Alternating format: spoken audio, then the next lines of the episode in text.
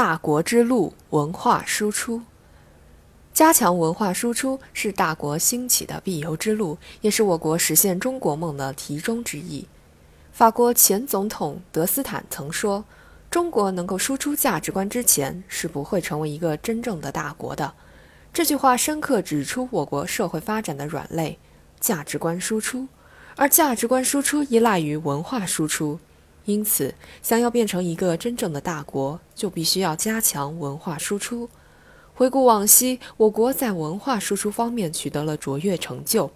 无论是张骞在沙石茫茫的西域戈壁中走出的一条丝绸之路，还是郑和远赴西洋，历经艰险传递出的中华文明，更或是当今在海外逐渐兴起的孔子学院，都传达出中国渴望与世界沟通、探究世界未知、不断进行文化输出的热切心情。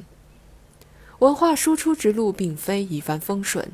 自西方人用坚船利炮打开清政府的大门开始，无论是洋务运动还是新文化运动，我们的传统文化可以说一直在与西方文化的斗争中不断的延续和发展。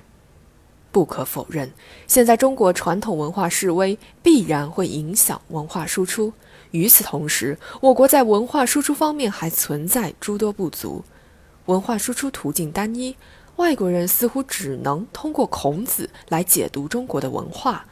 另外，品牌文化建设起步晚，发展较为滞后。更让人心痛的是，一部分文化产品扭曲中国文化形象，迎合西方一些人的狭隘需要，贩卖中国落后文化、丑陋的东西，严重阻碍了文化输出的步伐。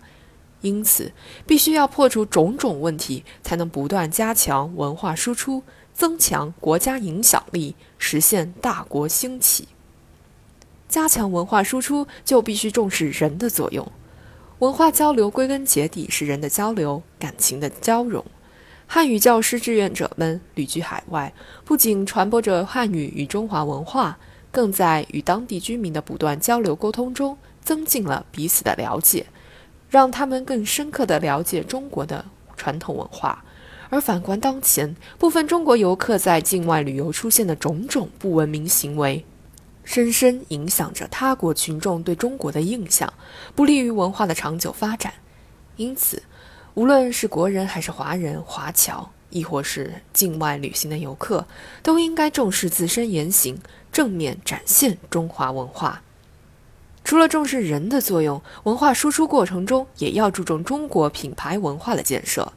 目前，中国制造在世界上很多领域都没有话语权。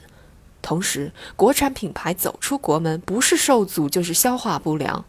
究其原因，关键在于中国品牌的文化元素没有得到国际上的认可。可喜的是，我国政府已经在着力改变这一现状，在纽约广场不断投入广告。凸显中国制造的勤劳、智慧的内涵，因此重视品牌，尤其是重视品牌背后的文化元素，成为我国文化输出的重中之重。与此同时，也要加强文化产品，尤其是影视剧的出口，扩大文化输出渠道，增强文化软实力。一部《纸牌屋》点燃了国人对于美国政治文化的浓重兴趣；一部《来自星星的你》让啤酒配炸鸡变成了国人新兴的套餐选择。